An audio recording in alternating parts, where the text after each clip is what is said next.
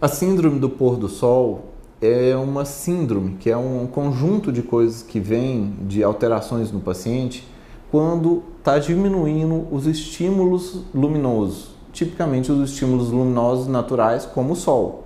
O sol começa a se pôr, diminui a quantidade de luz, diminui as aferências, diminui os estímulos que chegam na visão do paciente, e aí o paciente começa a ficar confuso.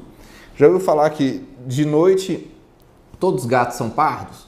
É mais ou menos isso. Se para a pessoa que está com a cabeça plenamente ativa, consciente, normal, lúcida, se de noite ela, as pessoas já confundem os estímulos, já fica os gatos sendo pardo, imagina para quem está com a cabeça ruinzinha.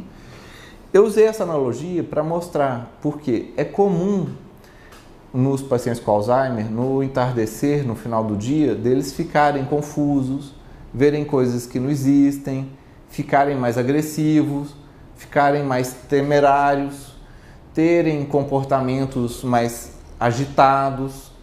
E isso acontece porque diminui os estímulos e eles ficam mais desorientados, menos situados, hum, com menor clareza do que está acontecendo ao redor dele.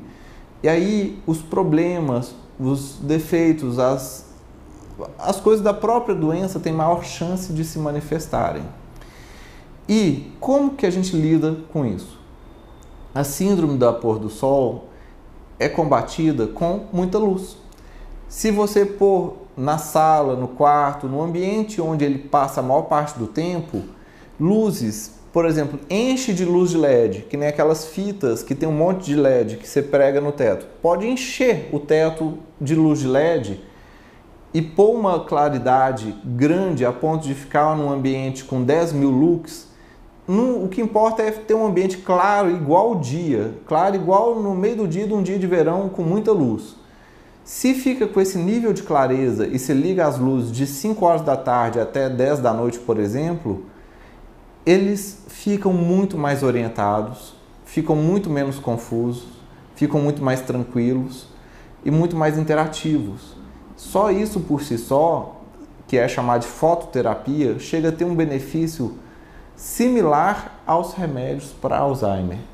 Só de não deixar o paciente ficar tão confuso como ele fica só pela queda da luminosidade do final do dia. Aí deu 10 horas da noite, apaga as luzes e põe ele para dormir.